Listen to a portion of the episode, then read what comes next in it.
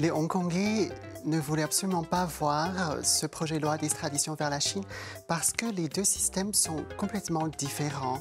Les lois sont différentes et aussi le système judiciaire en Chine est assez opaque.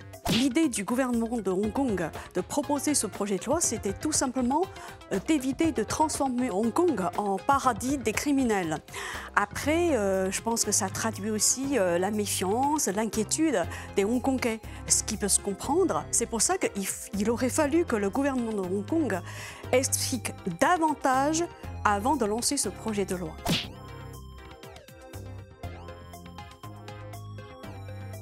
L'influence étrangère sur les manifestants, peut-être qu'il y a autant d'influence étrangère sur les Gilets jaunes que sur les manifestants hongkongais, ça, je ne peux pas dire. Non, pas du tout. Je pense que ce serait vraiment naïf de dire qu'il n'y avait pas d'influence euh, étrangère. Hein. Bon, il y a eu beaucoup de preuves d'ailleurs. Euh, par exemple, en juin, la présidente de la Chambre des représentants euh, des États-Unis a déclaré euh, publiquement qu'elle soutenait le mouvement de Hong Kong. Après, euh, en, août de mémoire, l'un des organisateurs euh, dans l'ombre des manifestations de Hong Kong a rencontré le président, le vice-président américain Mike Pence. Après, fin août, me semble-t-il, 12 établissements d'enseignement supérieur de Hong Kong ont organisé une réunion en demandant l'intervention euh, des États-Unis et du Royaume-Uni. Et, cela à la demande d'une représentante euh, d'un organisme euh, gouvernemental américain à Hong Kong. Le gouvernement hongkongais a géré ce conflit avec beaucoup de violence policière. Après, est-ce que ça vient d'autre part, du Big Boss? À vous de voir.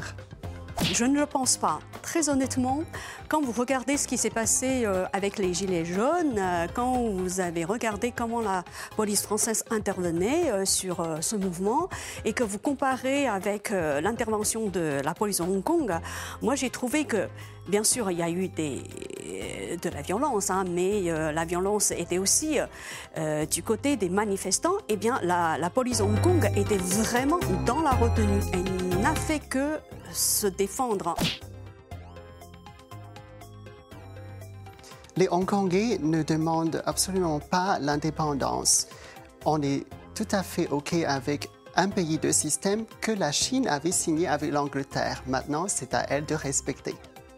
Non, je ne le pense pas. Pourquoi euh, Hong Kong doit devenir indépendant? Ça a toujours été un territoire euh, chinois et ça le restera. Est-ce que vous, verrez euh, l'Alsace et Lorraine redevenir, on va dire, les colonies de l'Allemagne?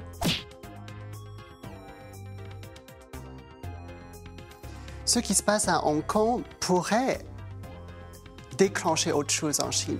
Et c'est bien ce qui fait très peur au gouvernement. Si le mouvement euh, a pris autant d'ampleur, c'est aussi parce que c'est la partie visible de l'iceberg.